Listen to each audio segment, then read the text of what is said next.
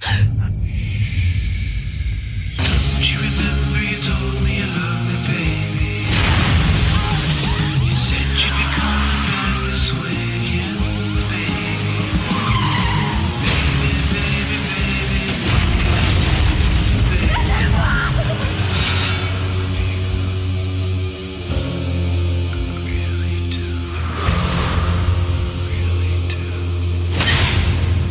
Hallo und herzlich willkommen zur Episode 188 des Bahnhofs Kino Podcast. Mein Name ist Patrick und bei mir ist der schauderhafte Graf Gramsch. Hallo. ja, ähm, es ist Halloween. Mhm.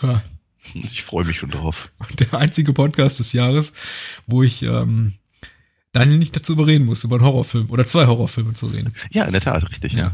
ja. Hm.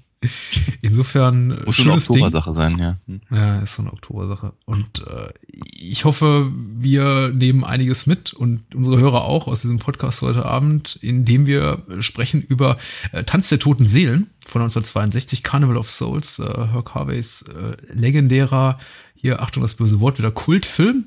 Mhm. Und äh, zum Zweiten sprechen wir über High Tension Haute Tension von Ale, Ale Alejandre oder Alexandre, Alexandre, ich sage immer Alejandre, aber er heißt Alexandre Aha, äh, aus dem Jahr 2003. Oder Aja? Ah, oui. Du bist der frankophilere Mensch von uns beiden. Ich, äh, ich würde denken, je crois. Ja, ich glaube auch, ich glaube auch. Ah, bon?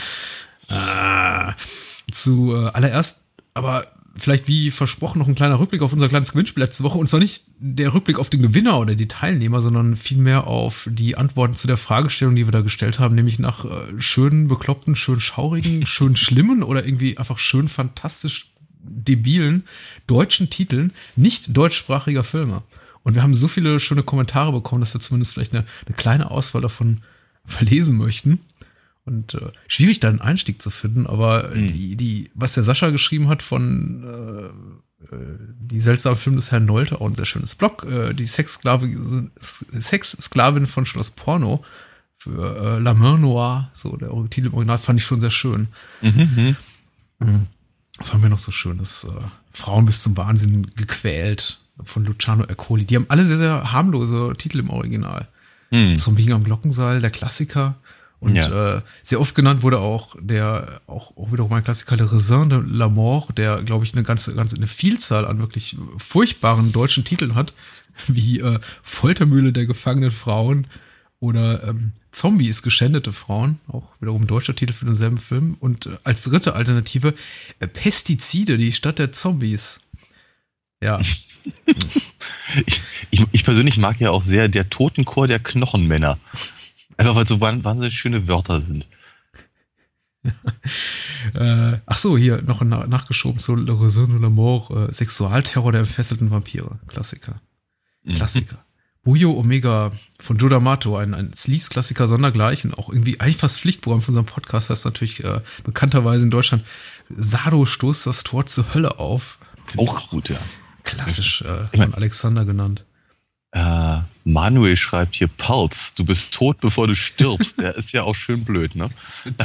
also nicht der so, Manuel, sondern der Titel. Ja, das sind so, das sind eigentlich fast so meine Lieblingssendungen, die einfach die, die Titel, die einfach erst auf dem zweiten Blick ihre, ihr, ihr, ihr, humoristisches Potenzial offenbaren. Aha. Und Pulse ist ein wirklich schöner Film. Also ich glaube, er meint den, den japanischen Grusler von Kiyoshi Kurosawa, den ich liebe, aber ich kannte den deutschen Titel nicht. Also wieder was dazugelernt. Mhm. Ah, Nonnen bis aufs Blut gequält. Und Hexen bis aufs Blut gequält. Im Doppelpack gibt's ja beides. Und was gibt's hier noch? Ähm, schön, was, was André genannt hat, auch äh, ein, ein, ein Hammer-Horror-Klassiker von Freddie Francis, der im Original, glaube ich, einfach schlicht Nightmare heißt. Heißt mhm. zu Deutsch der Satan mit den langen Wimpern. Mhm. Das macht Lust. Ähm, die sieben Särge des Dr. Horror. Ja, danke, Markus, auch sehr schön. Die Mädchen in den Krallen teuflischer Bestien von Thorsten äh, ist der deutsche Titel für Der letzte Zug in die Nacht, also so der Originaltitel, äh, ähm, äh, quasi original übersetzt von Aldo Lado, der auch wirklich ein schöner Film ist. Das ist so eine Art äh, Last House on the Left äh, im, im, im Personengüterzug, also Personenzug, Entschuldigung. Ähm, was gibt's hier noch? Äh, also ich, sollte man, ja, bitte. Ja, ich äh, äh, hier, Dennis schreibt, äh, Sartana, noch warm und schon Sand drauf. klingt, klingt vielversprechend. Ja, auf jeden Fall. Äh, ich glaube, wirklich auch, auch komisch, aber glaube ich auch wiederum so erst auf den zweiten Blick, wenn man sich ein bisschen mit dem Film beschäftigt, ist äh, der Irre vom Zombiehof, der mhm. auch alternativ die Totenschmecker heißt, der mhm. äh, überhaupt nichts mit, mit Irren oder Zombies oder auch sehr vielen Toten zu tun hat, vielleicht einem, äh, mhm. sondern wirklich ein, ein, ein, ein sagen wir mal, Forstdrama, Bauerndrama, Sozialdrama darstellt und einfach für, vom Verleih neu betitelt wurde, weil er unter dem Originaltitel Das Mädchen vom Hof nicht besonders gut lief in den Kinos und dann einfach nochmal veröffentlicht wurde unter Der Irre vom Zombiehof. Mhm. Ähm, ja, aber bitte nicht zu viel erwarten. Ja, das Geisterschiff der schwimmenden Leichen hat Uwe oh. genannt. Auch, auch so ein Klassiker. Und äh, Embryo des Bösen finde ich schön. Also irgendwie so Kinder oder ja, meinetwegen auch noch im Embryonal Embryonalstadium gehen immer. Würde ich sagen. Dabei. Hey, hey, hey. Ist dir noch was Schönes aufgefallen? Äh, ich glaube, die, die, die, nettesten haben wir eigentlich genannt. Ja, die sind also viele großartige Titel, einige ein bisschen überstrapaziert, einige nicht äh, streng genommen aus dem Horrorfilmbereich, deswegen werden sie jetzt nicht genannt. Auf jeden Fall all, danke allen, allen, allen, auch die wir nicht genannt haben. Herzlichen Glückwunsch nochmal an den Gewinner Dennis und äh, ja, äh, bekloppter Titel wäre eigentlich eine gute Überleitung, um eigentlich direkt über, über High Tension zu reden, denn der heißt im, glaube ich, der britische Verleihtitel ist Switchblade Romance für den Film. Ja. Und äh, der ja. ist auch Schön relativ herrlich sinnlos. Hm. Aber wir fangen ja an mit Tanz der toten Seelen. Ja, wir sind ja meistens dann doch irgendwie zeitlich äh, einiger, einigermaßen äh, ja richtig. Ja. Chronologisch möchte ich sagen geradezu chronologisch. Und äh, ich habe lange drauf gewartet. Ich weiß nicht, wie es dir geht, Daniel, aber ich habe Moonshade vermisst. Ja, ja, ein bisschen. Ich äh, fragte mich eigentlich, äh, wo, woher er hin verschwunden ist. Und ich frage mich auch, ob er sich endlich mal bei uns meldet. Das würde mich ja sehr freuen. Ich warte immer noch auf den Tag, an dem er anklopft an unser virtuelles Studio und sagt, lasst mich rein, ich möchte mitreden. Denn äh, wir sind jedenfalls glücklich und hocherfreut, denn heute kehrt der Mann der 1001 Inhaltsangaben äh, bei der UFDB zurück. Er hat die Inhaltsangabe verfasst zu Tanz der toten Seelen. Herc Harvey-Film Carnival of Souls, über den wir heute sprechen, und Moonshade schreibt. Bei einem schweren Verkehrsunfall kommt der Wagen von Mary und ihren beiden Freundinnen von der Straße ab und stürzt in einen Fluss. Nur Mary hat Glück und überlebt, doch ist sie, doch sie ist traumatisiert und zieht in eine neue Stadt, wo sie eine Stelle als Kirchenorganistin annimmt. Aber irgendetwas ist seit dem Unglück anders. Zeitweise verliert Mary die akustische Wahrnehmung ihrer Umgebung und parallel dazu können ihre Mitmenschen Mary plötzlich nicht mehr wahrnehmen. Noch unheimlicher ist die Tatsache, dass sie immer öfter einen seltsam bleichen Mann mit dunklen Augenrändern sieht, der sie zu verfolgen scheint und sie anstarrt Unwillkürlich wird sie auch von einem auswärts und sehr abseits gelegenen, verlassenen und heruntergekommenen Tanzpavillon angezogen. Eine neue Freundschaft zu einem Mann hilft ihr wenig. Die unheimlichen Phasen nehmen zu und damit auch ihre Angst und Panik. Ja. Ja. Ähm, ja doch einigermaßen treffen. Man merkt vielleicht irgendwie meiner Tonlage an, dass ich gerade irgendwie vom, vom äh, Geschichten erzählen für meinen kleinen Sohn zurückkomme. und da habe ich immer diese Schwuppdiwupp-Stimme. So, die lege ich jetzt auch mal ab. die Schwuppdiwupp-Stimme. Schwuppdiwupp? Darf ich, darf ich da nochmal drauf zurückkommen irgendwann später? Die Schwuppdiwupp-Stimme sagt nämlich danach immer, und jetzt geht Schwuppdiwupp ins Bett. Ach, wie schön, wie das, bei uns menschelt. Mhm. Ja. ja. Ja, ähm, äh, minimal Trivia, bevor wir über das Filmgespräch, zum Filmgespräch äh, einsteigen. Der Film ist äh, eine Low-Budget-Produktion, Independent-Produktion, ein echter Indie-Film, wie man heutzutage sagen würde. 1961 äh, gedreht, 62 veröffentlicht, äh, damals in leicht gekürzter Form, ungefähr fünf Minuten, wie es der Verleiher eben wollte, in einem Double Feature mit einem weiteren Film. Gut gelaufen sind beide Filme nicht, also ist der Film für einige Jahre in der Obskurität verschwunden. Dieses, dieser besagte Tanzpavillon oder auch Vergnügungspark war tatsächlich auch Inspiration für Herc Harvey, den, den Film zu drehen, weil er die Location damals äh, verlassen, irgendwie einige Jahre später, glaube ich, auch wieder eröffnet und dann wieder geschlossen. Also dieser, dieser Vergnügungspavillon in, in Utah, an diesem Salzsee, äh, ihn so inspiriert hat, als, als unheimliche Location, die er unbedingt für einen Film verwenden wollte. Und er war, ähm, ich weiß nicht, wie man es nennt, Werbefilmer wäre zu viel gesagt. Der war eigentlich, ähm, ja, man, man konnte ihn anheuern, um irgendwie quasi ähm, Work Instruction Movies zu drehen. Also diese kleinen fünf oder zehn Minuten, die dir quasi erzählen, wie du eine Maschine zu bedienen hast. Und äh, mit dem filmischen Background hat er eben mit einer kleinen Crew, einer professionellen Schauspielerin, ansonsten sehr viel Laiendarsteller, nämlich äh, Cadence Hilligas ist die, die Mary spielt, die Profischauspielerin, für 33.000 Dollar diesen Film gedreht. So. Und da sitzt dann nun der Film. Und äh, wir haben ihn beide zum ersten Mal gesehen. Hm. Ein spätes Glück oder Pech, äh, wir werden es rausfinden. Aber äh, was sind so deine ersten Eindrücke? Mm, Also ich glaube, die allerersten Eindrücke waren, äh, gingen halt in die Richtung ähm, Night of the Living Dead und äh, ein bisschen David Lynch, Ja. würde ich sagen. Recht, äh, ich, ich, ich glaube, dass, äh, dass der junge Mann sich auch äh, durchaus äh, vielleicht ein bisschen von Hitchcock angezogen gefühlt hat. Hm? Also so ein, so ein bisschen Psycho äh, meinte ich rauslesen zu können. Ähm, und äh, eine, eine, eine, eine, eine schöne und interessante Stimmung. Nach einer Weile ging mir so ein bisschen der Soundtrack auf den Senkel. Ganz ehrlich gestehen. Und äh, ganz am Ende dachte ich so bei mir, wäre eine sehr gute Twilight Zone-Episode gewesen. Und ist sie so auch einem eine. bis- Ja, na, also zumindest, zumindest äh, äh, wäre sie dann kürzer gewesen, weil ich fand nämlich durchaus, also der Film hat wirklich nicht sehr lang, aber ähm, doch durchaus, also ja, ein bisschen hier und da ein bisschen, ein bisschen knackiger hätte ich es schon ganz gerne gehabt. Hm, hm. Äh, ja, im, äh, im, im weiteren Sinne, neben, der, neben dem Hitchcock-Einfluss, den ich auch auf jeden Fall sehe, äh, in, äh, le- lehnt sich natürlich die Geschichte an, äh, an ein bisschen an, an die Am Ambrose Bierce äh, Short Story äh, Incident on an Owl Creek Bridge, heißt sie, glaube ich, Owl Creek Bridge. Ich habe sie selber nicht gelesen, aber ich weiß, worum es geht.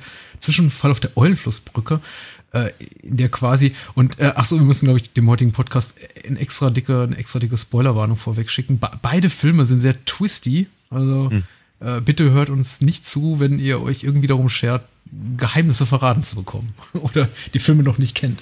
So oder so. Hm. Seid gewarnt, denn wir verraten, worauf es hinausläuft in, in Carnival of Souls. Und ja, wie gesagt, die, äh, der Film lehnt sich ein bisschen an diese Short Story an und ich finde, dass du, ich glaube, ohne, ohne Kenntnis dessen darauf gekommen bist, äh, zeichnet, spricht natürlich für deine Fachkenntnis. Tatsächlich wurde auch dieser, dieser, diese Short Story Incident on, on, Old, on the Old Creek Bridge, Owl Creek Bridge, Entschuldigung, auch für Twilight Zone adaptiert und Ah. auch für Alfred Hitchcock Presents. Und Ah, zwar ja, eben. beide Mal in ungefähr 30-minütiger Form. Nicht Ja. von dir vorgeschlagen, also. Du hättest eine Menge. Kohle machen können vor 50 Jahren so als TV-Produzent. Ja. Ähm, allerdings, ich glaube, beides äh, ein paar Jahre später. Ah. Zwei, drei Jahre später. Und äh, äh, sicherlich nicht abgekupfert, aber es ist ja auch selten so, dass eine gute Idee nur von, von einem gefunden wird. Hm. Ähm, ja, ein Einfluss von, ich habe ich hab definitiv äh, klar Inspiration auch, auch gesehen und die Einflüsse, die du nennst, auch, auch gesehen. Es ist, äh, wenn man denn sich, sich wirklich nur so auf den Twist stützt, über den wir vielleicht noch ein bisschen später reden werden, Mhm. sicher so, dass man wahrscheinlich äh, Dutzende Filme nennen könnte, die der Film Ja. mehr oder weniger direkt zu inspiriert haben scheint. Aber das, was du als erstes nanntest, äh, Night of the Living Dead, ist wahrscheinlich, was so die, die Ästhetik des Films betrifft, die, die, die deutlichste Einflussnahme. Also dahingehend ist der, ist Carnival of Souls schon bemerkenswert. Hm. Und es liegt ja nicht nur mal am, am Schwarz und Weiß, es sind diese sehr, es sind diese expressionistischen äh, Kameraeinstellungen, dieser, Ja. dieser, dieser, dieser ominöse Score, der den ganzen Film so durchzieht und äh, diese Atmosphäre, dieses Traumhafte. Ich meine, wie hat dir das gefallen? Ähm, prinzipiell gut. Also ich meine, ich mag, ich mag ja sowas durchaus. Ich, ich habe ich hab nicht so ganz verstanden, muss ich ganz ehrlich sagen, warum er eben diesen Kultstatus hat. Ähm, das mag aber, ich meine, das ist halt immer, immer ein großes Problem, wenn man halt äh, doch relativ viel äh, gesehen hat, was, was äh, in irgendeiner Form vergleichbar ist, also ob es sich vorher oder nachher darauf bezieht oder sowas, ist es halt dann, glaube ich, wirklich schwer, sowas ähm, mh, losgelöst zu sehen.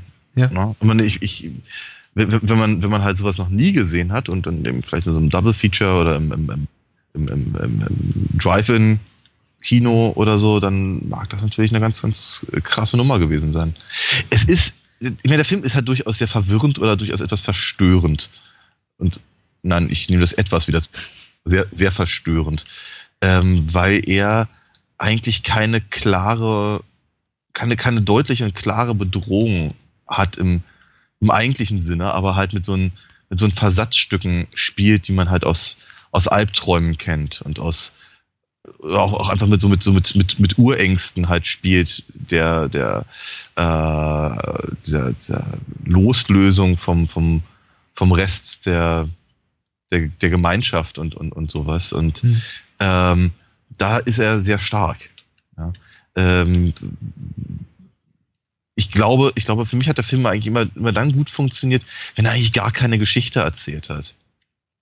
Die, ähm, sondern einfach so mit, mit äh, also ich kann, zum, zum Beispiel die, die, die, die, die, die Tanzszenen an dem, an dem, an diesem Karussell oder was ist das? Ähm, oder Pavillon, mhm. genau, ja. Äh, haben, haben sehr, sehr stark auf mich gewirkt. Ähm, ich fand auch, fand auch ziemlich großartig, wie, wie, wie unterschiedlich, du sagtest ja schon, es sind ja größtenteils Laienschauspieler gewesen, ähm, äh, wie, wie, wie, wie unterschiedlich die Figuren halt sind in bestimmten Szenen, beziehungsweise halt in bestimmten Situationen bei Tag und bei Nacht zum Beispiel. Also die, die, oder hier die ähm, Dingenskirchen da, ich weiß nicht gerade, wie sie hieß, die Miss, Miss sowieso, die Vermieterin ja. zumindest, äh, die halt äh, teilweise sehr, sehr unangenehm ist. Dann, dann, dann, dann, dann wirkt sie ja total nett und, und, und, und, und hilfsbereit. Und dann wirkt sie, in der nächsten Szene wirkt sie ehrlicherweise wie so ein, wie so eine Figur aus der Lindenstraße oder irgendwas und wie so, so, so, steckt die Nase in Dinge, die sie nichts angehen. Und äh, es ist, also im Prinzip kann man eigentlich nie sicher sein, dass die Figuren die gleichen sind, wenn sie das nächste Mal auftauchen. Das finde ich schon ganz, ganz spannend, durchaus. Ich, ich hätte mir doch vielleicht, glaube ich, noch ein bisschen gewünscht, dass eben auf der erzählerischen Ebene das halt noch arbeitet worden wäre. Weil so verwirrt es halt. Ähm, und das sehr effektiv. Ähm, ich, ich hatte aber so, so zwischenzeitlich eine ganz kurze Vermutung, dass das eben nicht unbedingt daran liegt, dass es so brillant ist, sondern dass eben da irgendwas im Skript schiefgelaufen ist oder die, die Anweisungen die nicht so, so gut waren oder dass, also, dass, das, dass das eher, eher ein Zufall ist, dass der so wirkt, wie er wirkt. Ja. ja. Ähm, ja. Ich glaube auch, dass viel im Zufall geschuldet ist. Und ich glaube, es ist auch kein, ähm, also erstmal muss man dazu sagen, Carnival of Souls genießt so einen Mini-Kult-Status. Ich glaube, das ist schon was für Kenner. Also wir reden mhm. jetzt nicht vom äh, Kultfaktor eines äh, Night of the Living Dead oder Eraserhead, weil es jetzt gerade mhm. mal so zwei Filme sind, die einem auch irgendwie jetzt im Zuge der Besprechung von Carnival of Souls auch in, in, ja, ins, äh, in den Kopf kriechen. Natürlich. Äh, ja. Es ist ein, es ist schon, es ist schon eine Obskurität. Also ähm, und glaube ich schon was für den, den besonderen Filmgeschmack. Es ist nicht so mhm. wirklich leicht gutierbar und ich gebe dir absolut recht, der Film irritiert stellenweise maßlos mit seinem, mit seinem Tempo. Das ist teilweise so ein bisschen äh, Stop and Go und äh, dann passiert mal wieder lang, ganz lange gar nichts und der Film schaltet plötzlich dann wieder von einer Sekunde auf die andere in, in, in drei Gänge hoch in komplette Hysterie und dann wieder runter. Äh, die, genau wie die Figur von Schauplatz zu Schauplatz springt, also Mary, gespielt von Candice Hilliges, äh, hat auch der Film lange Zeit so kein wirkliches Ziel und vielleicht sogar bis zum Ende kein so wirkliches Ziel ja. möchte man meinen, außer am Ende eben die die die Pointe quasi zu verraten. Die, ja. aber ich glaube, so nach heutigen Sehgewohnheiten möchte ich mal meinen, und nicht um uns jetzt irgendwie als besonders schlau herauszuheben, sondern glaube ich einfach, weil wir mittlerweile so geschult sind, unser, unser Kinoauge so geschult ist, das Kinoauge der meisten, die Pointe mhm. des, der Twist als solcher nach ungefähr ja. so nach 15, 20 Minuten spätestens erwartbar ist. Ja, also äh, äh, ich, ich war mir auch relativ sicher, dass es entweder das ist, was dann auch tatsächlich oder so, so, so, so ein bisschen äh, in Richtung Final Destination gehend oder sowas. Ja. Also ein, ein, eine der beiden Varianten muss es eigentlich sein. Ja. Ich finde es irritierend. Entschuldigung. Ja, ich wollte sagen, aber nichtsdestotrotz ist ja trotzdem der Weg dahin äh, durchaus sehr effektiv. Ja, so das, das, das, das Gesicht am Fenster, also was, was fahrenden Autos zum Beispiel, das ist schon so huahaha. Ja, äh, ähm, das ist, das, das, das, das sieht man nicht alle Tage und es ist eben auch durchaus so ein, ähm, ja, einfach so eine, so eine, äh, ich, ja, ich, ich, an der Stelle möchte ich es eigentlich nicht unbedingt Urangst nennen, aber eben schon, schon was, was, äh, was man, was man was prinzipiell als sehr unangenehm empfinden würde. Ja. Du hast ja gerade den, den, Trick auch mit der äh, Reflexion des äh, toten Mannes in der Scheibe erwähnt. Und der, der, Film bietet eben auch, auch sonst noch ein paar wirklich ganz schöne äh, praktische wie auch optische Effekte, die äh, wirklich hübsch sind und, und ist generell auch äh, wirklich gut gemacht angesichts des kleinen Budgets. Und ich möchte auch meinen, Carnival of Souls ist so ein Film, bei dem sich tatsächlich auch die Beschäftigung so ein bisschen mit den Hintergründen zur Entstehungsgeschichte auch wirklich lohnt, um, mhm. um glaube ich, auch nochmal extra dolle wertzuschätzen. Ich habe auf jeden Fall nochmal ein bisschen, der Film konnte mir auf jeden Fall nochmal ein bisschen mehr Respekt abbringen, nachdem ich dann das äh, äh, schöne kleine Booklet, was meiner DVD hier beilag, gelesen hatte, wo nicht, zwar nicht viel steht, aber doch immerhin so einiges und irgendwie der Rezensent hier ungefähr 834 Titel, Filmtitel aufzählt, die von dem Film angeblich beeinflusst waren, wurden. Äh, aber eben auch die Entstehungsgeschichte des Films, wie eben mit kleinem Budget sehr viel irgendwie erreicht wurde, ist wirklich interessant zu lesen. Also ähm,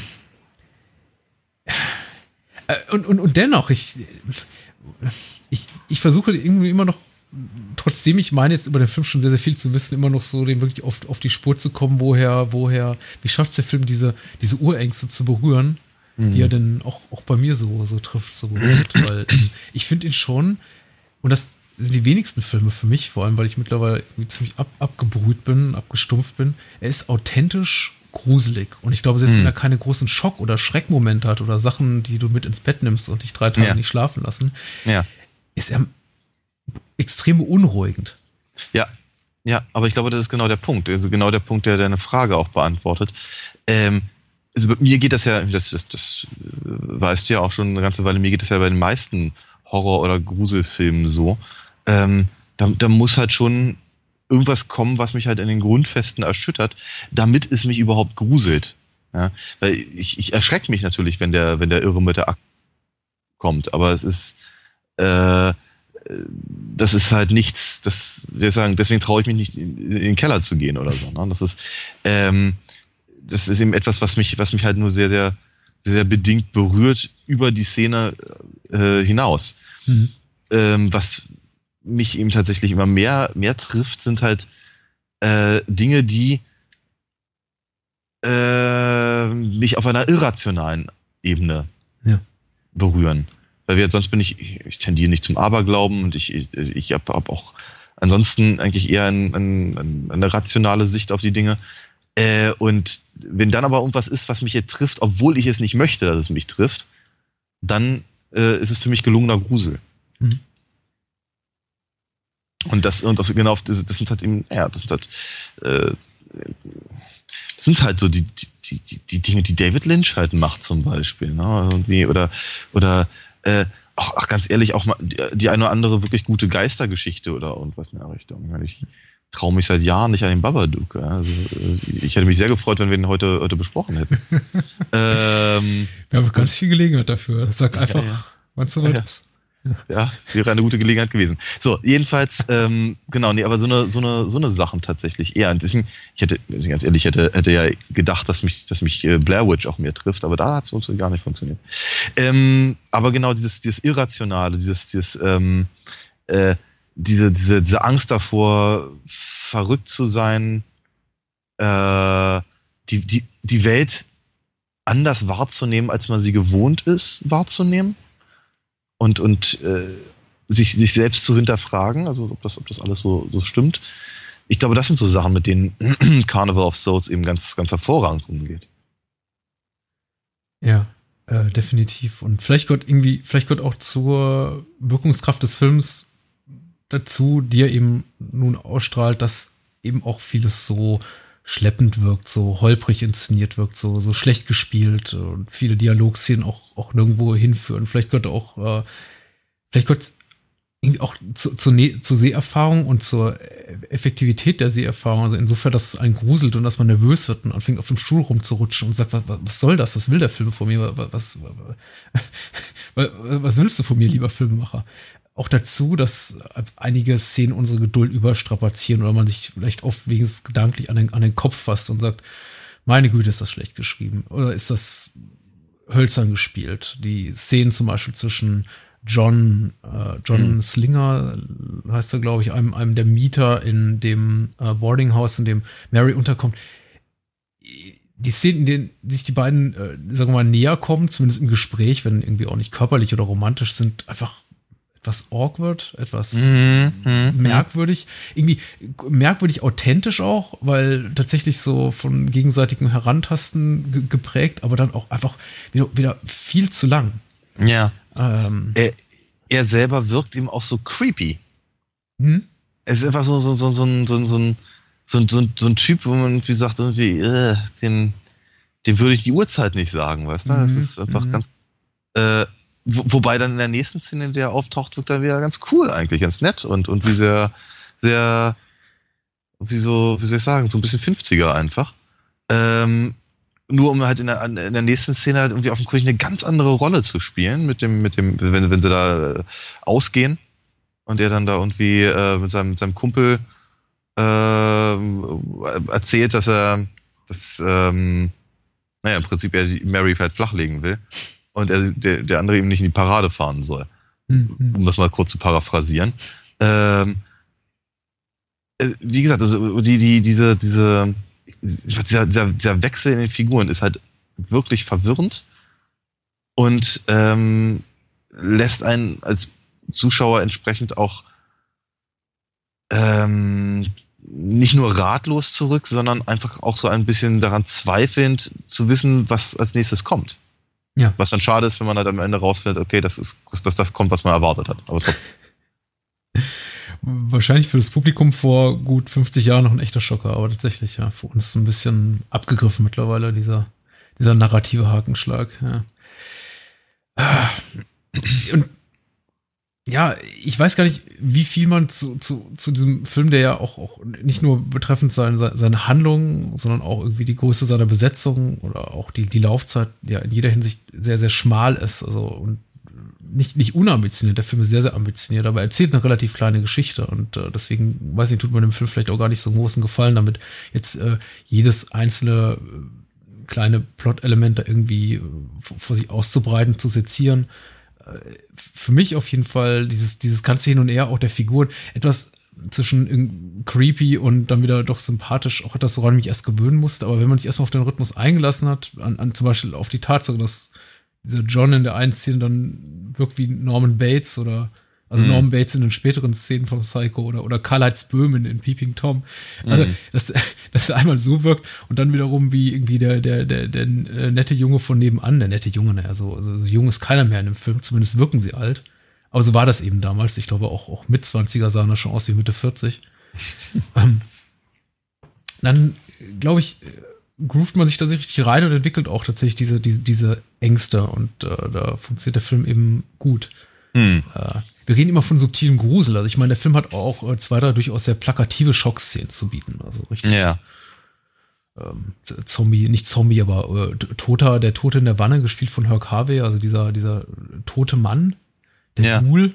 Äh, das ist schon so ein Huchmoment auf jeden Fall. Ja. War zumindest mal. Ja, auf jeden Fall. Und äh, ich, ich weiß nicht, wie es dir geht. Ich finde ja grundsätzlich auch diese, diese, dieses Setting des äh, verlassenen Vergnügungsparks oder Tanzpavillons, noch dazu in dieser Umgebung, also an, an, gelegen an diesem ausgetrockneten Salzsee mhm. äh, in, in Utah, ich glaube, äh, Saltaire Pavilion heißt, heißt der, dieser Tanzplatz. Das, äh, das ist als, als, ähm, als Location für einen Horrorfilm wirklich effektiv und ich wundere mich doch sehr darüber, dass es nicht, sowas nicht häufiger eingesetzt wird. Ja. Ja, guter Punkt. Ja. Hm. Vielleicht könnte man einen Film mit Horrorclowns so spielen lassen oder so. Horrorclowns? Ja. Weil die gerade so, weil die gerade so in sind, oder? Ja. Ah. Ja. Ich weiß nicht, was du da wieder letzte Woche gemacht hast, aber ja. Verdammt. Das, äh, äh ich, ich, ich, wundere mich doch sehr, weil der Film eben, weil, weil immer darauf rumgeritten wird, ich glaube weniger auf der Qualität des Films äh, an sich, wird immer darauf rumgeritten, dass er so enorm einflussreich war. Und das ist tatsächlich so, eine, so, ein, so, ein, so ein Faktor, sowohl in der Handlung des Films als eben auch in der Ästhetik des Films, von, von dem ich mich doch sehr wundere, dass er nicht häufiger aufgegriffen wurde in den Jahrzehnten danach. Hm.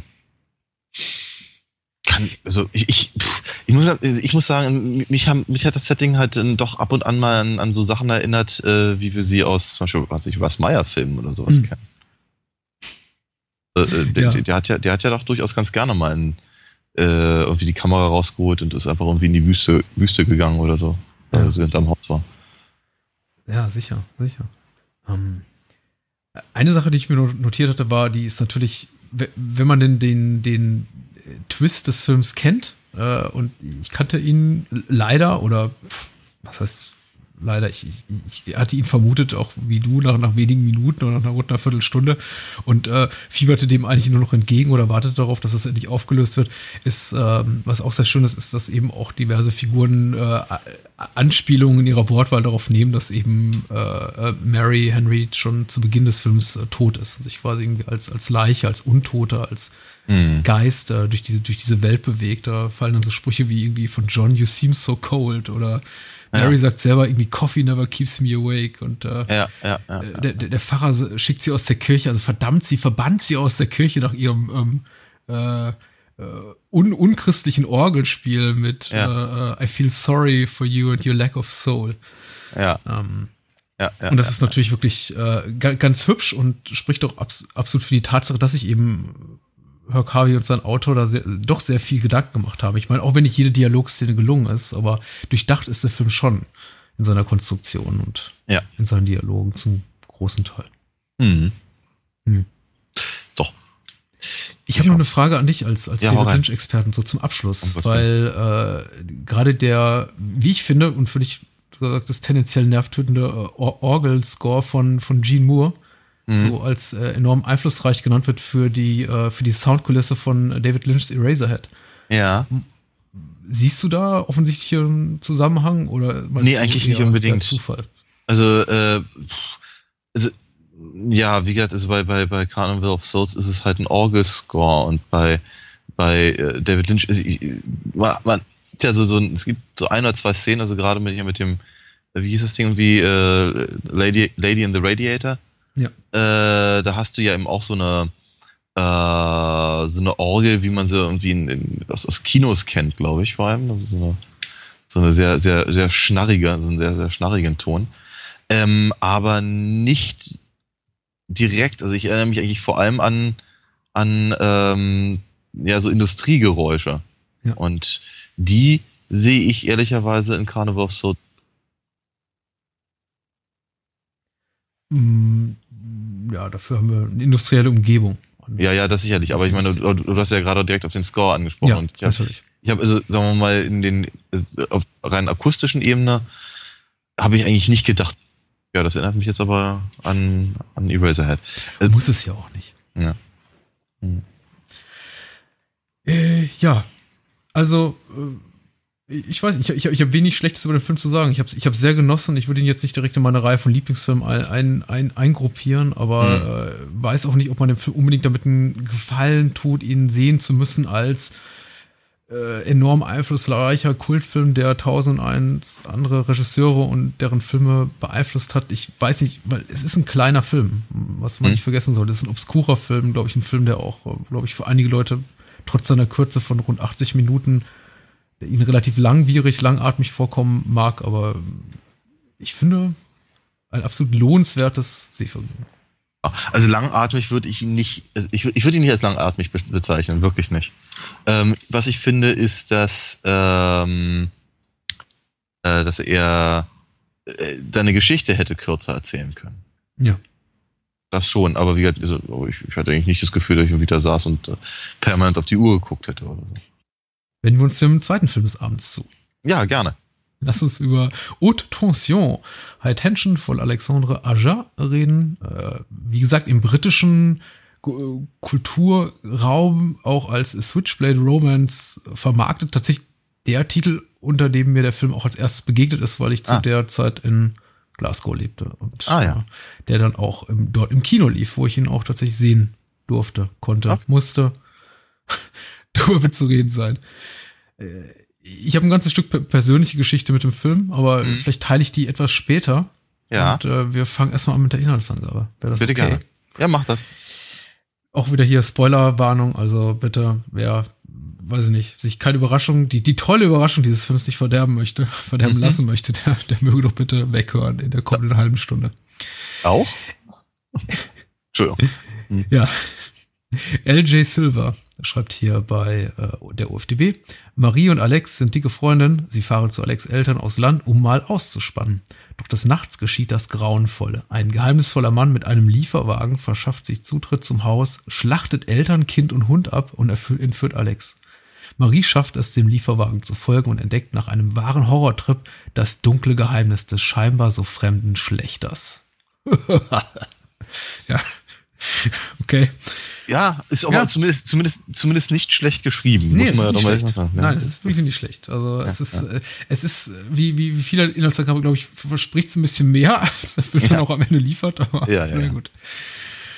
Ja, ähm, Alexandre Aja, äh, seitdem überwiegend bekannt durch äh, quasi Remakes, die er in Hollywood produziert hat, sowas wie The Hills of Ice, das Wes Craven Remake hat er ein paar Jahre später dann gemacht äh, in den USA und äh, drei Jahre später nochmal Piranha 3D, der auch nicht so verkehrt war, beide Filme nicht verkehrt, aber äh, der Film, glaube ich, den, für den er heute immer noch so genannt wird in einem Atemzug, ist tatsächlich High Tension, sein großer Durchbruchfilm und auch so ein äh, quasi so, so ja, kann man schon sagen, so, so ein mittelgroßer Durchbruch für seine Hauptdarstellerin Cécile France, die mhm. seitdem auch eine äh, mittelgroße Karriere im französischen Kino hat und glaube ich auch schon mal in zweiter Hollywood-Film auftauchen durfte. Mhm. genau. Also mir, mir wäre der Name auf jeden Fall vertraut und das äh, will was heißen.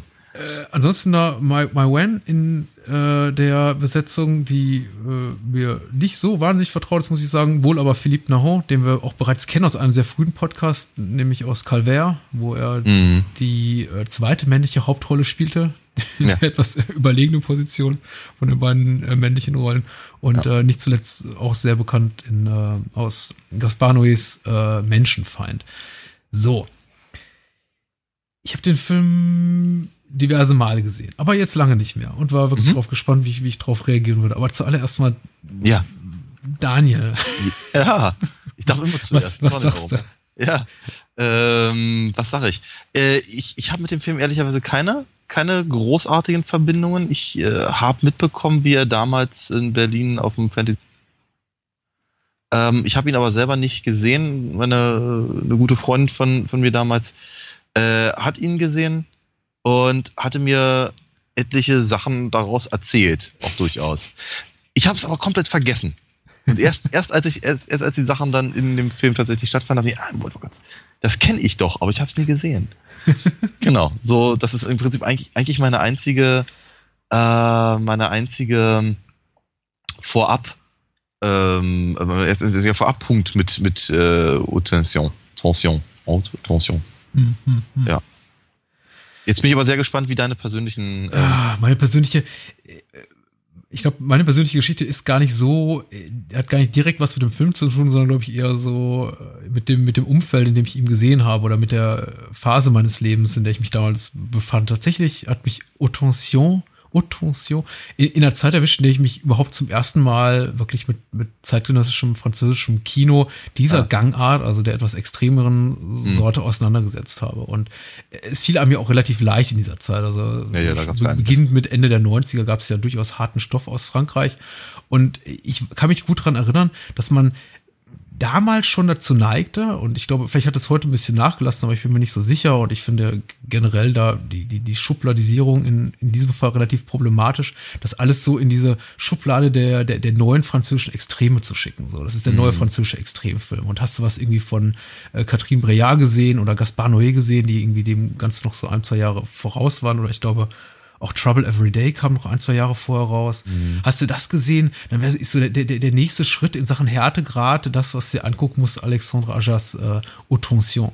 Mhm. Und tatsächlich hat der Film weder äh, betreffend das, das Genre oder Subgenre, in dem man sich bewegt, noch, weiß ich nicht, äh, den, den die, die, die Grundstimmung noch sonst irgendwas mit diesen anderen Filmen gemein, außer dass er auf eine irgendeine Art und Weise relativ schwer erträglich ist. Für mich nicht, muss ich sagen. Ich mhm. kann jetzt, also es ist, passiert eher selten, dass mich Gore-Effekte oder also im klassischen Sinne, nämlich ja, Kopf ab, Kehle auf, Bein ab oder sowas, ja. noch, noch, noch großartig mitnehmen. Mhm. Also, äh, aber nun ja, in, in dieser Phase meines Lebens hat er, hat er mich erwischt. Und da war ich, äh, weil ich, unmittelbar vor Amasseur gesehen hatte von Breillat mhm. und der mich mhm. sehr verstört hatte und äh, irreversibel gesehen hatte, der mhm.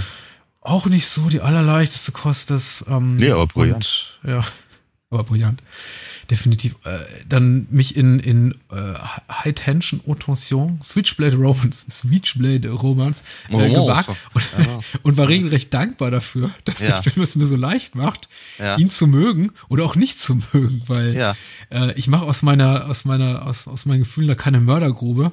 Ich finde die letzten 15 Minuten ziemlich, ziemlich übel. Obwohl ich den Film insgesamt doch ganz gerne mag.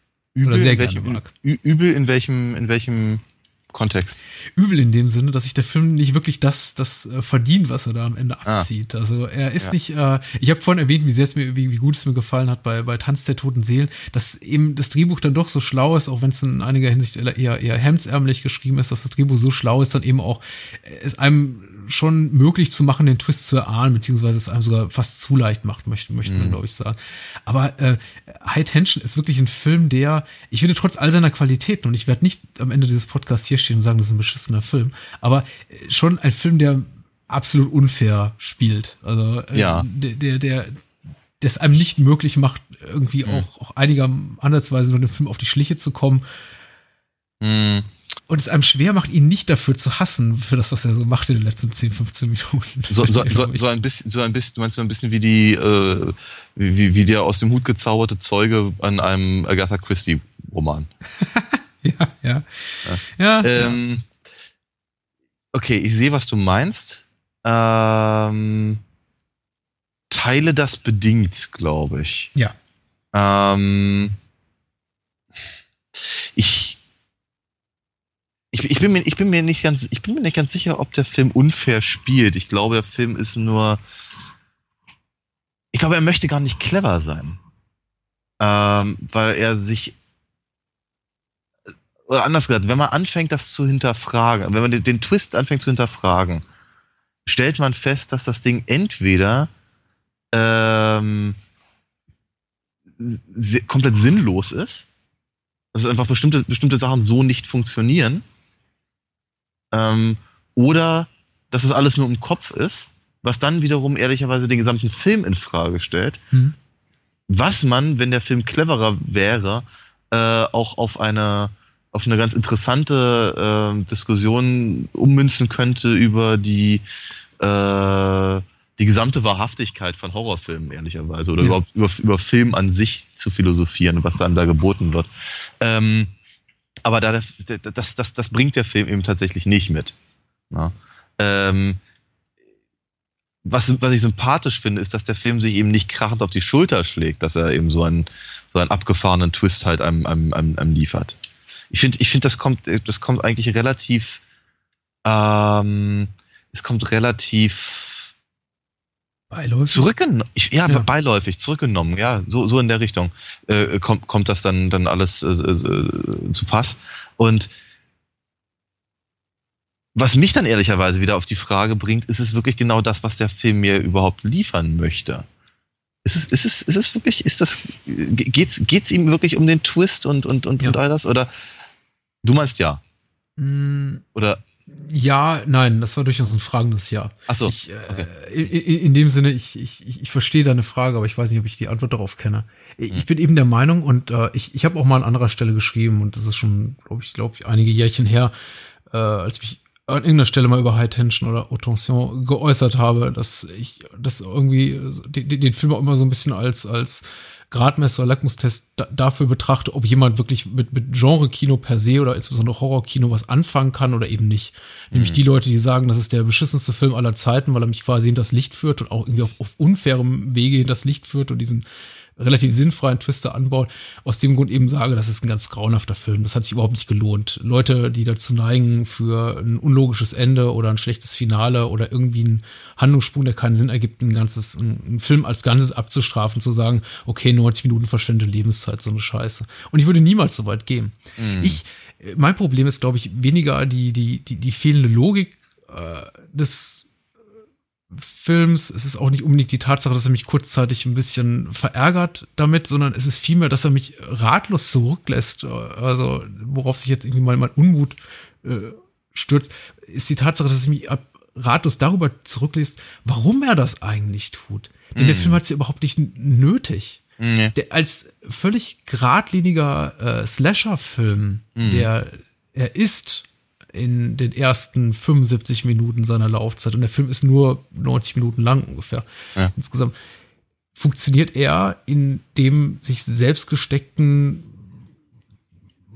gemäß der sich selbst gesteckten Regeln einigermaßen gut und ähm, ich habe prinzipiell ja. äh, Verhältnis mir ja für mich funktioniert glaube ich sogar sehr gut also mich hat er damals sehr mitgenommen jetzt ein bisschen weniger aber das eben auch weil ich jetzt zum dritten oder vierten Mal sah und nicht zum ersten mhm. Mal okay. aber er, er funktioniert eben meiner Ansicht immer noch sehr sehr gut und mh, hm, ich bin immer dafür auch Experimente zu wagen auf erzählerischer Ebene und ja. äh, sich irgendwie nicht von den von Genrekonventionen einschrecken zu lassen. Mhm. Aber in dem Fall, glaube ich, war es einfach der Griff in die falsche Trickkiste. Also da ja. hätte man vielleicht was anderes draus machen können. Und ja. ich möchte ungern einen Film rezensieren, den es nicht gibt, sondern schon den Film, der vor uns ist. Aber mhm. ich glaube einfach, es ist im, im, im, im harten Berufsalltag würde man einfach sagen, es ist eine, eine eine, Fehlentscheidung gewesen. Ja, ja, das äh, kann, kann durchaus sein. Also ich, ich, ich möchte mal so sagen, ich, ähm, äh, da ich mich eben wieder an, dann, dann zwischenzeitlich an die Erzählungen erinnerte, ähm, war mir der Twist vertraut. Ja. Und das, obwohl ich den Film eben vorher nicht gesehen hatte. Und äh, ich, anders gesagt, ich, ich, möchte, ich möchte mal gerne was wirklich Positives über den Film sagen. Ähm, so als Erstlingsfilm sieht der, äh, sieht der einfach scheiße gut aus. Hm. Der ist wirklich richtig, also gerade, also gerade die Anfangs, äh, die, die, die Anfangsmomente, bis, im Prinzip eigentlich bis zum, bis zum ersten Mord, wenn, wenn ich so möchte. Ja.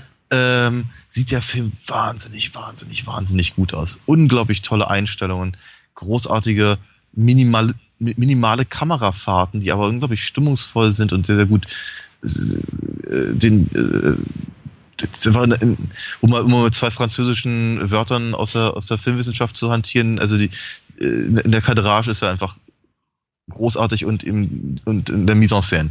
Ja. Das ist einfach genau, genau das. Und das sind einfach so Sachen, die mir einfach durch den Kopf gegangen sind. Äh, während des Films auch, dass ich irgendwie mich, mich sehr an mein Studium erinnert fühlte weil ich schon irgendwie das Gefühl hatte, da, da wurde, da wurde das offenkundig, das Gelernte offenkundig wirklich richtig gut umgesetzt. Ich habe keine Ahnung, was Alexandre Ajar vorher gemacht hat, aber ähm, das, das, das sah alles richtig dolle gut aus. Das erste Mal verlässt mich der Film beim ersten Mord. Ja. Entschuldigung. Und zwar, das, das, das erinnerte mich so ein bisschen an die Tricktechnik aus Staplerfahrer Klaus. Und was bei Staplerfahrer Klaus halt total lustig war und, und, und irgendwie nett und sich einfach gefreut hat, dass, dass äh, die Jungs irgendwie in der Garage sowas selber basteln konnten, äh, stört mich halt hier in, in äh, Haute Tension deutlich mehr, einfach deswegen, weil der Film in den 10, 15 Minuten vorher so unglaublich gut aussah. Ja, ja. Also er sieht immer noch gut aus, was die Kameraeinstellung betrifft. Irgendwie. Ja, sicherlich. Aber schon, also, äh, die, die, diese Obendraufsicht, wenn dem Vater der Kopf abgetrennt wird, ist schon schön. Das ist jetzt, wie das tricktechnisch gelöst ist. Ich glaube, dass da, da, da, da trennen sich die Geister, oder da scheiden sich die Geister, ja, möchte ja. ich sagen. Ja, ja, ja, ja. ja. Und Aber ich gebe dir recht, da hat sich auch, auch meine Wahrnehmung geändert äh, im, im Laufe der Jahre, um nur den Satz jetzt hier zu Ende zu bringen. Was ich damals ja. als relativ hart und, und, und bahnbrechend im Kino fand, diese Art von, ja, Plastilin-Effekten da sehen zu dürfen, hat sich jetzt auch bei einer weiteren Sichtung so als ein bisschen als uh, Moment herausgestellt. Nämlich ich dachte so, das hätte man jetzt auch ein bisschen äh, lebensnah lösen können, als einfach so ähm, Kopf ab wie mit einer Rasierklinge. Ja, ja, ja, ja. Und das ist eben aber auch, und ja, meine, das hast du ja eigentlich schon gesagt, aber wenn wir dann eben auf den Twist eingehen, äh, ich, ich würde jetzt ganz gerne langsam anfangen zu spoilern, weil es ist mir, ist mir zu blöd, da drum rum zu, drum zu, zu wursteln. Darf äh, ich auch noch ein, zwei Worte zur Ästhetik sagen des Films, die ich ja, auch schön natürlich. finde? Und ja, äh, ja, vielleicht auch nur, vielleicht auch nur, um äh, gib mir diese eine Minute, um einfach dieses, ja. dieses, dieses, äh, die, diese Schubladisierung des Films immer so in diese, diesen Kasten der neuen französischen Extreme äh, zu mhm. vermeiden, wo er gerne reingestopft wird, neben, keine Ahnung, Schlag mich tot, Trouble Every Day oder In My Skin, äh, Doma Peur heißt der Film, glaube ich, auch, auch ganz toll und irgendwie irreversibel, all diese, diese, diese Schocker, äh, sexuell expliziten und gewaltmäßig expliziten Schocker aus Frankreich, die zu der Zeit rauskamen.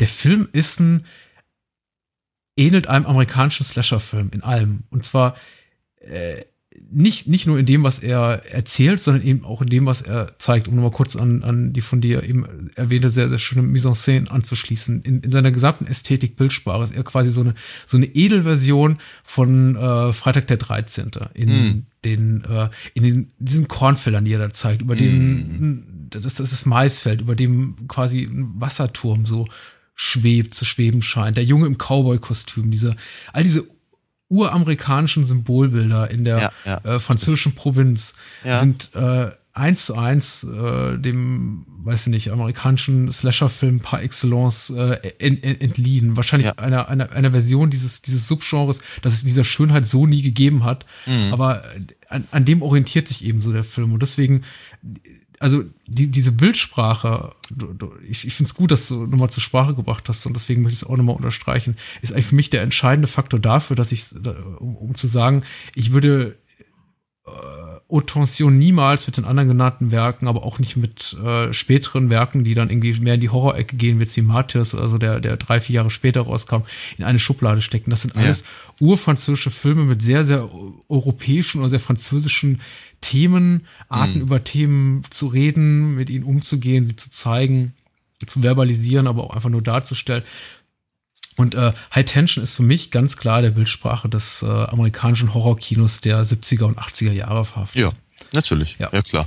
Und diesem, mit diesem, mit diesem äh, verlassenen Haus und der ja. und der total netten Familie, und wir sind die einfach, die einfach, die, die einfach so keine Ahnung, in ihren fünf Minuten, die sie haben, bevor sie umkommen, einfach irgendwie so, so, so nett sind. Die sind wirklich einem, unglaublich nett, ne? Ja, dass es einem wirklich, wirklich, wirklich leid tut, was ihnen angetan wird. Und so. Das ist natürlich völlig recht. Ja. Und wie sich die Wahrnehmung ändert im Laufe der Jahre. Also ich kann mich sehr gut daran erinnern, beziehungsweise ich kann mich nicht daran erinnern, dass mich zum Beispiel der Tod des äh, kleinen Jungen sehr berührt hat, als ich den Film 2003 sah. Ich meine, ja. nachdem man eben gesehen hat, wie der, der, der Mutter bis zum Knochen quasi die Kehle aufgeschlitzt wird und mhm. dem Vater der Kopf abgetrennt wird in mhm. nicht sehr realistischer, aber sehr ähm, blutspritzender Manier. Äh, mhm. Spezialeffekte von Gianetto De Rossi, alter, alter Fulci-Kollaborateur. Äh, toller Mann, aber die Effekte, naja, ähm, ein wenig over the top. Aber äh, von all den Tonen berührt mich dann doch irgendwie der des, des kleinen Jungen. Und das muss ich sagen, das spielt auf jeden Fall einfach mein Alter mit rein und die Lebenssituation, in der ich mich jetzt befinde. Das ist mittlerweile einfach so ein, so ein Thema, mhm. wo ich dann, wenn ich den, den Jungen das erste Mal über die Leinwand laufen sehe, oder beziehungsweise über den Bildschirm denke, ach nee, bitte, nee, oder? Das ist diese Art von Film, das habe ich ganz vergessen, das brauchte ich jetzt eigentlich nicht. Aber ähm, es wird ja einigermaßen diskret gehandhabt. Verhältnismäßig, ja, auf jeden ja. Fall, ja. Aber da, das, das du auch im Übrigen recht, das ging mir ganz genauso. Ja, Wir müssen über den Twist reden. Ja. Wir müssen über den Twist reden, ja. Ich befürchte, befürchte auch. äh, können das nicht mehr aufschieben. Weil genau an der Stelle fängt es eben auch an zu hapern. Und äh, ich sagte es ja gerade schon, bei dem, bei dem Vater fängt es halt an und das es, das, das, das, das, äh, das, das zieht sich halt durch. Und wenn man eben wirklich nur auf den Twist achten wollen würde, ich hoffe einfach mal dringend, dass was anderes dabei ist und vielleicht finden wir das ja heute Abend sogar noch raus. Aber äh, sind aber so Sachen drin, die, die funktionieren einfach nicht. Ja? Es ist, es ist, ich, ich, ich, ich glaube keine Sekunde, dass, äh, dass äh, äh, heißt nicht auch Marie? Ja, ne? Oder? Mar Marie und Alex. Mar genau. Marie, äh, genau. Ja, genau, wie Mary. Stimmt. Ja, Was für ein Zufall. Ja, deswegen war ich gerade verwirrt. Äh, ja, dass, dass, dass, dass sie in der Lage ist, einen, einen, ähm, einen, einen, einen, einen schweren Holzschrank so, so zu treten, dass ein ganzer Kopf abfliegt. Ja, wenn sie, wenn, wenn sie in der, in der, in der Parallelszene quasi nicht in der Lage ist, einen, einen, einen Schrank ein paar Zentimeter zu schieben, um, um an, an, an eine Steckdose zu kommen. Ganz abgesehen davon, dass ihr vermutlich nicht, also dass mir, dass mir keine anatomische Variante ohne Umbau einfällt, in der sie einen abgetrennten Kopf äh, filatieren könnte. Das, sagt man das so? Penetrieren? Ja. Also sind so, ist, ist nett, aber wir, das ist halt dann, wenn ich den Twist ernst nehmen würde, und das tue ich interessanterweise nicht, ähm, dann würde ich mir genau über so eine Dinge Gedanken machen und äh, mir eben die Frage stellen, äh, ja, inwie, wie, inwieweit ist das eben tatsächlich nur alles im Kopf der, der, der, der jungen Dame, die ja schon am Anfang des Films tatsächlich in, in, der, in der Klapsmühle offenkundig sitzt, ne? Ja. Und da man nicht, da man, da man am Ende des Films nicht sieht, wie äh, Alex ähm, äh, geschunden ist, könnte man halt mutmaßen, dass eben der ganze Film, aber wie gesagt, das, das, der, der, der Film erarbeitet sich diese Fragen eigentlich gar nicht wirklich. Ja. Deswegen wollte ich es eigentlich gerade nur mal kurz erwähnt haben und dann eigentlich auch schon wieder also weitergehen wollen.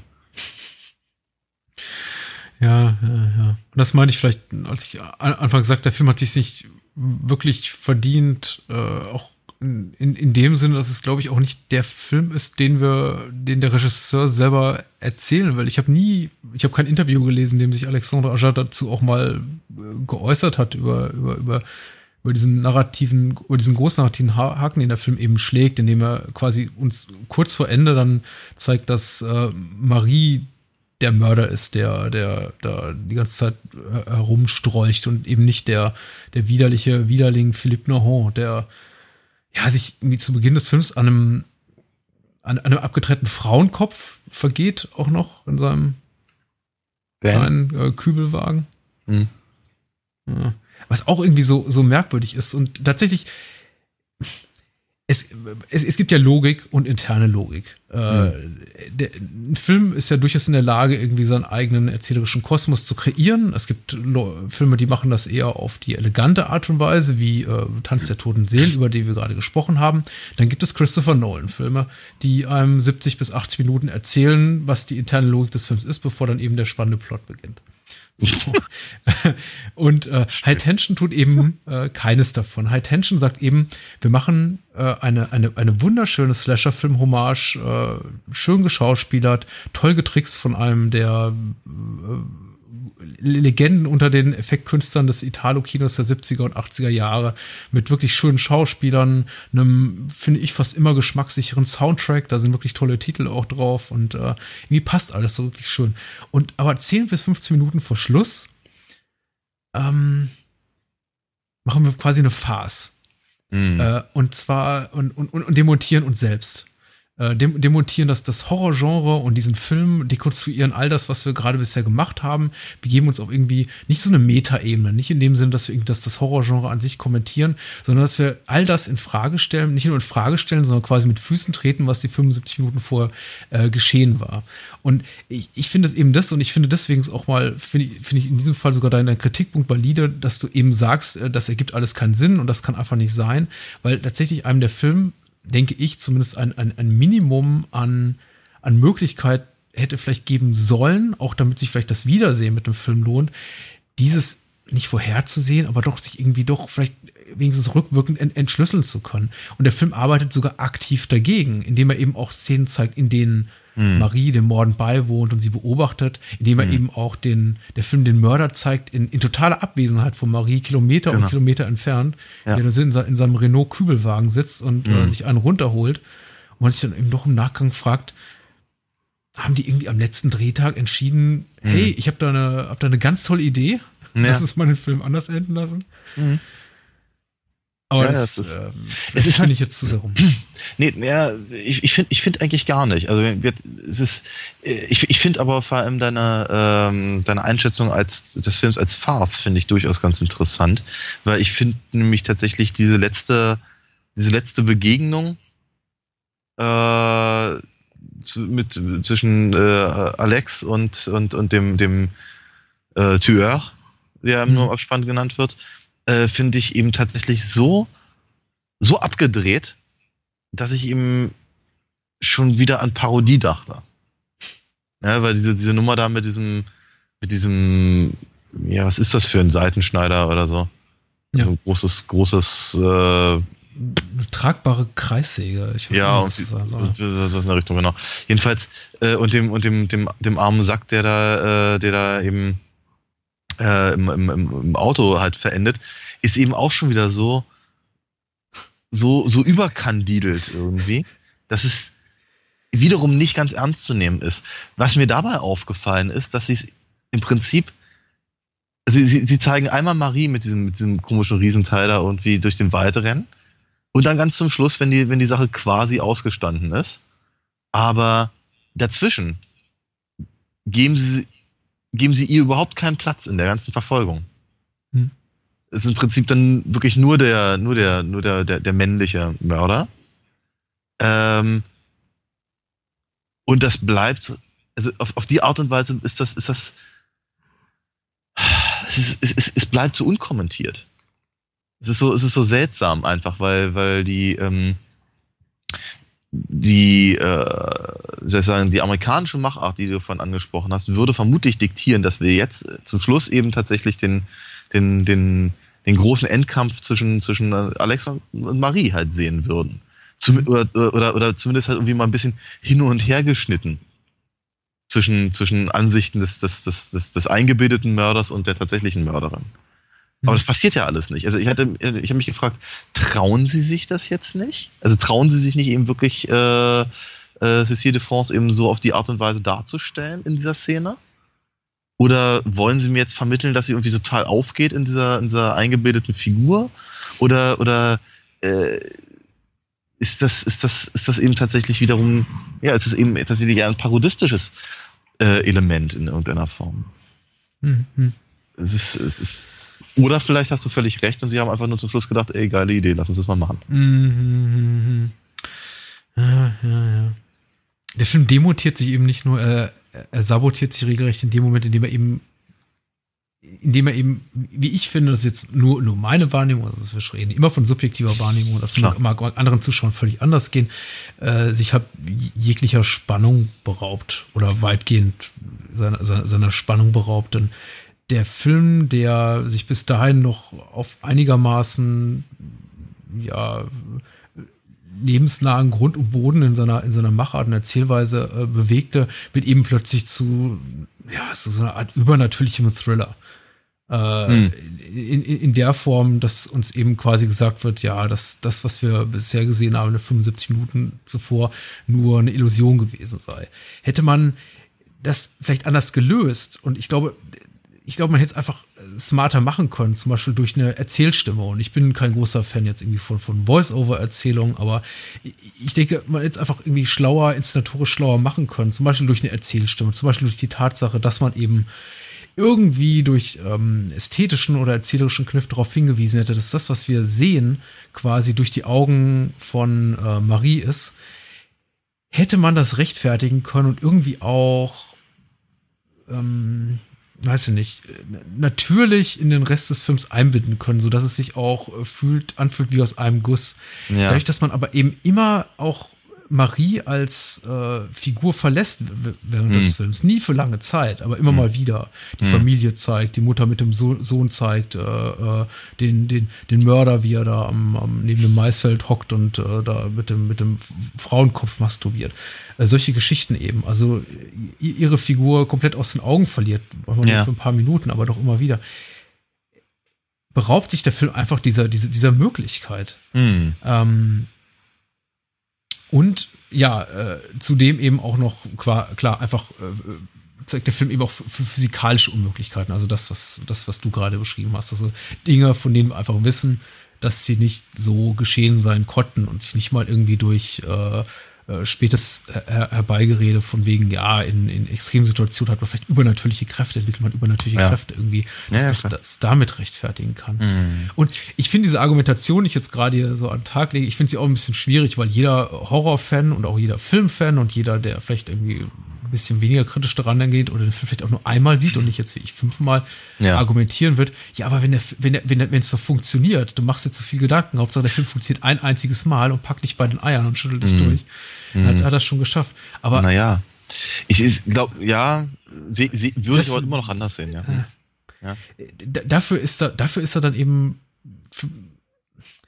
Dafür ist er dann eben doch nicht gut. So gut, dass ich ihm das irgendwie verzeihen kann. Also Richtig. da hätte ich mir einfach ein bisschen mehr Intelligenz gewünscht. Ich hab, also ich, ich, ich dachte so bei mir, weil der Film eben eine, eine Erklärung im weiteren Sinne schuldig bleibt, wie dann das alles funktionieren sollte oder kann, soll er vielleicht äh, besonders mysteriös wirken oder eben halt so im Nachhinein äh, einem noch die Schuhe ausziehen oder so.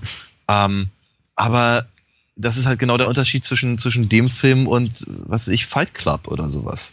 Ja. Wo man irgendwie so das Gefühl hat, ähm, äh, zu, zum, zumindest, zumindest versuchen sie in irgendeiner Form zu erklären, wie das, was man sich nur sehr, sehr schwer vorstellen kann, funktionieren, funktionieren würde, indem sie halt einfach, also, ja,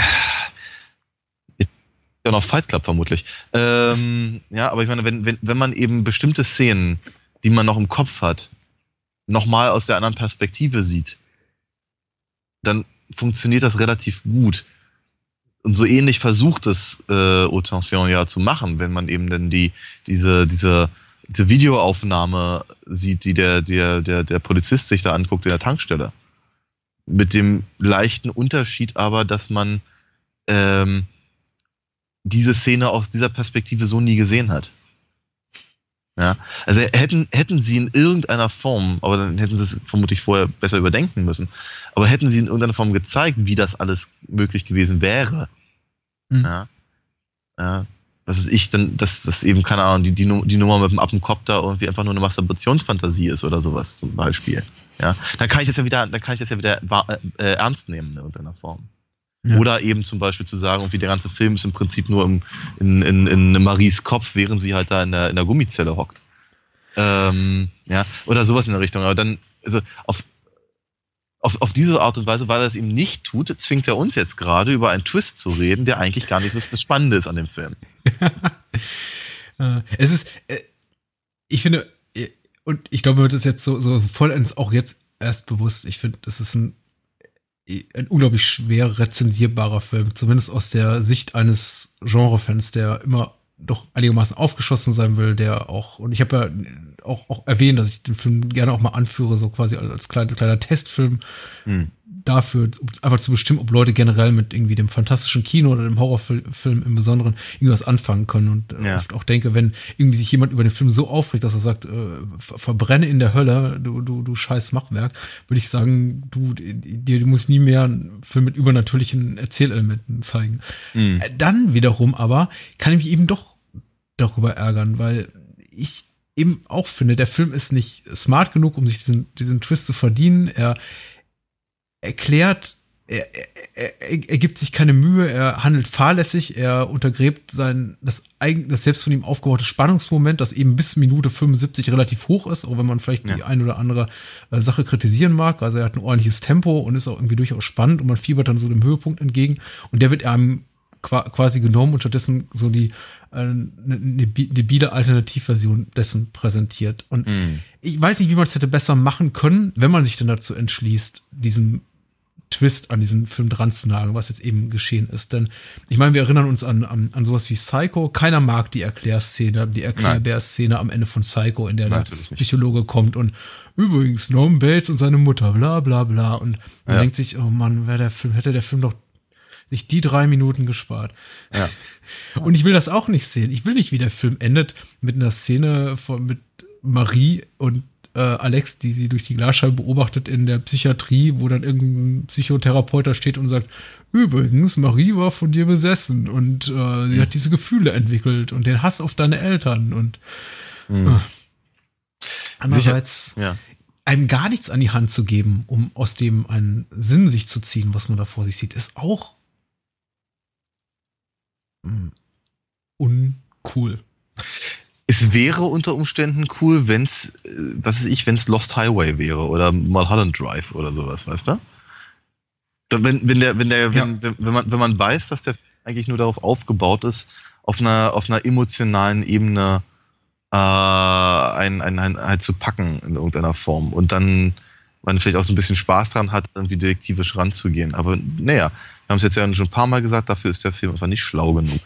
Ähm, ich finde auch im Übrigen, einige Sachen etwas un, unschlau und uncool, ähm, die eben zum Beispiel gerade in der, in der, in der Szene im Haus so stattfinden. Wobei ich, sagen wir mal, dem eine, ja, eine gewisse Spannung nicht absprechen möchte.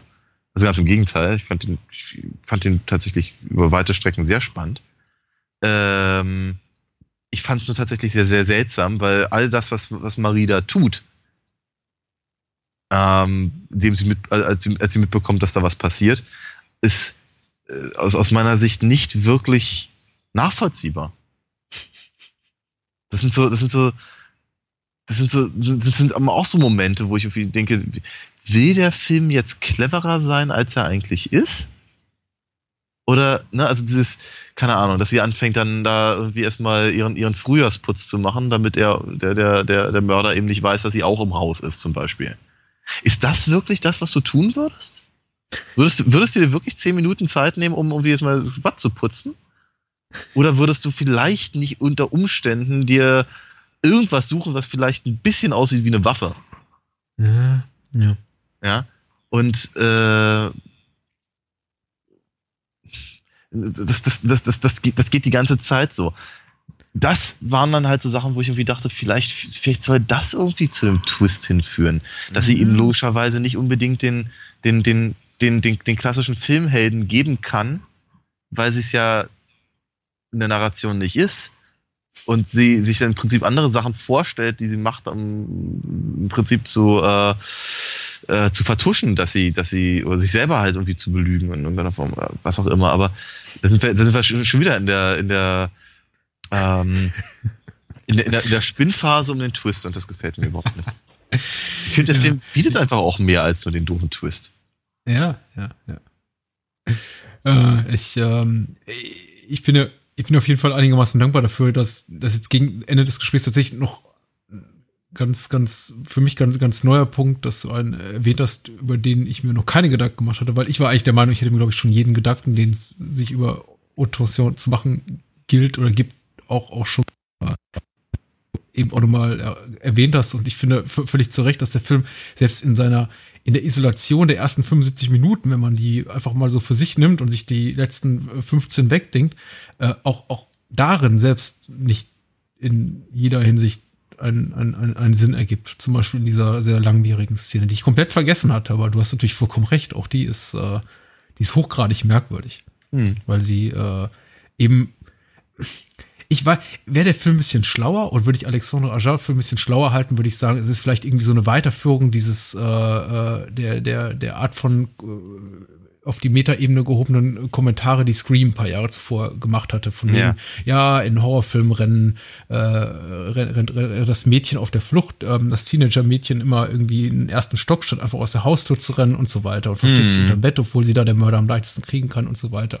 Ja, ja. Und ähm, Autoration gibt ebenso weiter und kreiert quasi eine Situation, in der es nicht nur eine, in der man irgendwie Bedrohung maximiert, äh, durch die Tatsache, dass da nicht nur ein brutaler Mörder im Haus ist, sondern eben auch die, äh, die, die, die weibliche Hauptfigur auch noch an, an, anfängt, äh, jetzt auf einem sehr, sehr, auf sehr, sehr komplizierte Art und Weise äh, der, der Bedrohung aus dem Weg zu gehen. Ja. Aber einerseits, äh, wenn man da irgendwie so komplett verkopft und intellektuell, wie ich es jetzt gerade skizziert habe, rangeht, ist das alles vielleicht ganz, ganz charmant und man denkt sich, haha, das ist aber smart. Aber in dem Moment, in dem man sieht, hast du natürlich vollkommen recht, dass man denkt sich, im Ernst? Du kannst jetzt nicht einfach da aufs Vordach klettern und irgendwie aus dem Haus rennen, sondern du fängst an, das Bett zu machen und äh, Tropfen aus dem Waschbecken raus, rauszuwischen. Ja. Ähm, na gut. Ja. ja. Es ist auch, auch keine Ahnung. Ich meine, ich, ich, ich, ich war da glücklicherweise in einer solchen, solchen Situation noch nie und ich hoffe auch nicht unbedingt in eine solche äh, kommen zu müssen. Aber dennoch denke ich mir halt so ein kleines bisschen, ähm, entweder, du hast natürlich völlig, ist, ist, ja, ist ja gerade erwähnt, entweder mache ich mich selber aus dem Staub oder aber ich versuche die Leute zu retten, die da mit drin stecken. Und da, mhm. da sie, ich meine, wir haben es ja ein paar Sekunden vorher oder ein paar Minuten vorher äh, in dem Film etabliert, offenkundig findet sie ja ihre Freunde total geil. Na, ich mhm. meine, dass, dass, dass, dass, äh, dass sie da irgendwie, dass, dass sie auf, auf, auf äh, Alex steht oder komplett, also lesbisch ist, also verfährt man ja nicht wirklich. Ich meine, zum Beispiel diese ganzen Sachen da mit den, mit den anderen, mit den anderen Mädchen, die der, die der Mörder umgebracht hat, ob das, ob das alles stimmt oder nicht, oder weiß, weiß man ja auch nicht. Also von daher ist, es, ist das eine Obsession äh, nur auf, auf, auf, auf, auf, die, auf ihre Kommilitonen Oder mhm. ist, das, ist, das, ist das allgemein? Auch so eine Dinge erfahren wir ja nicht. Ähm, aber die Frage ist eben, äh, also dass sie lesbisch ist, stellt sich ja eigentlich nicht die Frage, weil das sehen wir relativ deutlich, würde ich sagen. Ähm, ja, also sie, sie ist extrem, sie, sie reagiert mit, mit, mit großer, mit großem, großem Unmut darauf, auf die Geschichten von Alex, darüber, dass sie da irgendeinen Typen aufgerissen hat und dass sie ja. mit anderen Leuten abhängt und irgendwie und, Jungs abschleppt und, ja, äh, bespannert sie halt äh, beim, beim Duschen. Ja. Und, und äh, offenkundig ist sie, obwohl die, obwohl die halt so, so, so, so zuckersüß sind da, die, die, die Eltern äh, und, und, der, und der Bruder, äh, reagiert sie halt total unangenehm auf die äh, und, und all das. Also, also irgendwie eine gewisse Form von Eifersucht. Das, das, ja, das, das kriegt man ja sehr, sehr schnell mit. Ähm, spätestens in dem Moment, wenn ich also so, so verschossen bin in irgendjemanden, weiß ich nicht, ob ich mich einfach so aus dem Staub machen würde oder verstecken würde, sondern ob ich nicht versuchen würde, tatsächlich die, die, diese, diese Person zu retten oder, oder zumindest zu alarmieren. Ja auch, auch so, auch so ein bisschen einfach, ja, ich weiß nicht, einfach Unsinn. Nichts ergibt einen Sinn, verdammt. Ja. Aber wie gesagt, ich meine, uns, uns bleibt, uns, uns, uns bleiben schöne Spannungsmomente, zumindest ein paar effektive Effektszenen. Wir haben einen tollen äh, Soundtrack, wir haben äh, eine, eine, wirklich fantastische Ästhetik. Du hast ja irgendwie ausführlich beschrieben, es ist wirklich ein sehr, ein optisch sehr reizvoller Film und das hm. Jahre vor, vor, vor, äh, vor der Einführung irgendwie der, der, der Mainstreamisierung von irgendwie Digitalfilmerei. Also hat sich wirklich jemand die Mühe gemacht und auf echtem Film echt schöne Bilder eingefangen. Ja. Also äh, er hat, der Film hat, äh, hat seine Vorzüge, auch die kleinen Querverweise auf andere Horrorfilme. Ich mag, mag finde schön, dass in der, in der, in der Tankstelle sich der, der Mörder eine Flasche Jane B kauft und äh, die man auch in tausend einem Italo Horrorfilm oder Jolly sieht. Es ist, ich finde Philippe Nahons äh, Rolle ein bisschen undankbar, weil er irgendwie nur so der sabbernde Bösewicht ist. Äh, er ist ich, ich habe ihn ja auch mittlerweile noch in ein paar anderen Filmen gesehen und er ist ein wirklich sehr talentierter Schauspieler. Ich meine, wir haben über ihn in Calvert gesprochen. Mm, genau. Sehr. Ich glaube, das war unser allererster Halloween-Podcast 2012. Ich glaube auch, ja. Oh, ja. Und äh, so schließt sich der Kreis. Ho hoffentlich nicht. Nee, nee, wir haben ja noch ein paar vor uns. Mhm. äh, aber wir, wir, wir wissen ja beide, was er kann. Und mhm. äh, ich fand es so ein bisschen schade, ihn irgendwie auf die Rolle des, des irgendwie äh, sabbernden Psychopathen reduziert zu sehen. Wobei man sagen muss, da, stampfendes Monster hätte ich noch gesagt, ja. Wobei man sagen muss, er ist, er einer der wenigen Figuren, auch wenn sie eben, auch wenn er eben nur eine imaginäre Figur darstellt, die tatsächlich rückblickend irgendwie sowas wie äh, rund gezeichnet erscheint, da sie ja tatsächlich einer, einer, einer, einer dem, dem Wahnsinn entsprungenen Fantasie entstammt und mhm. keine echte Figur ist. Also insofern, er ist schon eine runde Figur, aber es ist eine höchst undankbare Rolle. Ja. Genauso wie dich von Mai Wen, die den Großteil des Films mit irgendwie so, so, so einem Schlauch im Mund mhm. gefesselt im, mhm. in einem Kübelwagen liegen mhm. muss. Mhm. Ich sehe hier gerade die äh, diese, diese Säge, die am Ende des Films äh, verwendet wird, äh, ist, ist keine, äh, ist äh, nicht hausgemacht von den Filmemachern, äh, sondern ist ein, ein Stiel-Trennschleifer. Ah. Und tatsächlich für, für die mobile Verwendung und zum Rumtragen also gedacht. Ah. Da siehst du. Wieder was damit. gelernt, ja. Ja. Mhm. Äh, wir wollen keine Werbung machen für Stiel. Es gibt natürlich auch noch Hilti und Bosch und ja. Genau. Als ob es irgendwen interessiert. Ja. Was haben wir noch zu sagen? Oder haben wir noch was zu sagen? Ich glaube, ich habe eigentlich alles, alles gesagt, was mir zu, zu, dem Film durch den Kopf gegangen ist. Ja. Au außer, außer eben einfach vielleicht nochmal erwähnt, dass er mir wirklich gefallen hat. Ja. Also ja, ich, ich ja. Äh, bin, ich, ich, ich war ein bisschen skeptisch. Nicht zuletzt auch durch, die, durch deine Ankündigung, wie, wie, wie, wie heftig er sei, beziehungsweise, dass er halt eben gerne in diese ultra heftige äh, Ecke geschoben wird, weil ich, ich, ich erinnere, ja, äh, ich, ich erinnere mich eben an, an äh, ihr Cal Calvert und, und äh, äh, so, so klasse, wie ich Irreversibel auch finde, äh, hat eben dann doch relativ lange nachgewirkt noch. Äh, und das ist halt natürlich sowas, das, das muss ich in der Stimmung sein. Das, das brauche ich halt nicht immer. Ähm, ja, und so war er eigentlich gar nicht. Also ganz im Gegenteil. Also vielleicht auch durch die, durch die eben nicht ganz so perfekten Tricks bei den, bei den Morden habe ich dann einfach angefangen, auf andere Dinge zu achten. Gut, dann haben wir einen alten und einen neuen Fan, Mini-Fan des Films und ich glaube, wir sind einigermaßen zufrieden mit der Ausbeute des heutigen Abends. Ja. Wir haben noch eine, eine kleine Überraschung vorbereitet, uns überlegt, was für nächste Woche und wer dran bleibt, die äh, Harten unter den harten Hörern dürfen das gerne tun. Äh, die begleiten uns durch die Abspannmusik und danach kommt noch so ein kleines Goodie. Und äh, in dem verraten, worum es dann nächste Woche geht. Dann, äh, es gibt ein neues Feature. Ja. Nennen, wir das Endcredit-Scene eigentlich oder sowas? Oder? Endcredits. Wie- ja, wie bei den- nenne ich sie ja. Ja, okay. Ich dachte so wie bei den Avengers oder sowas. Äh, End, End Credit. Oh, ja, ja, ja. äh, Die, die, die, die, die, die, der, der, der Post-Credit-Teaser oder wie Ja, genau. das? Ja, ich Ja, frage genau. gerade, ja. Hm, So oder so ähnlich. genau. Dann, äh, ich sag Das jetzt schon mal, Zeug. Hm? ich sag jetzt schon mal Tschüss und gute Nacht. Ja. Obwohl jetzt gleich nochmal äh, äh, der Ton gleich aufgehen wird und äh, drei Minuten kommen, die wir früher am Abend aufgenommen haben. Boah, ist Genau. das hier postmodern und Unglaublich. crazy, Meta. anachronistisch, cool, Meta, extra, tipptopp. äh, frohes Halloween. Ja, Feiert schön. bis dann. Gute Nacht.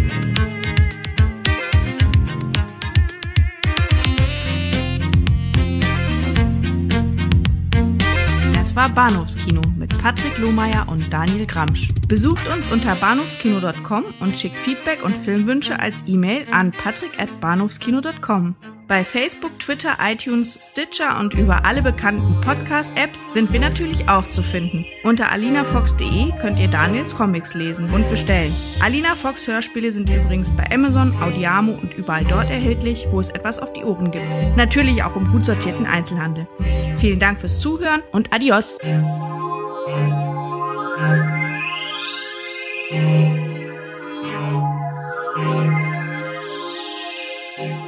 So, und als eine Überraschung und Belohnung für die Hörer, die drangeblieben sind, heute nach diesem ohnehin schon sehr gruseligen Podcast, äh, haben wir noch eine kleine, ähm, ja, was haben wir eigentlich, Daniel?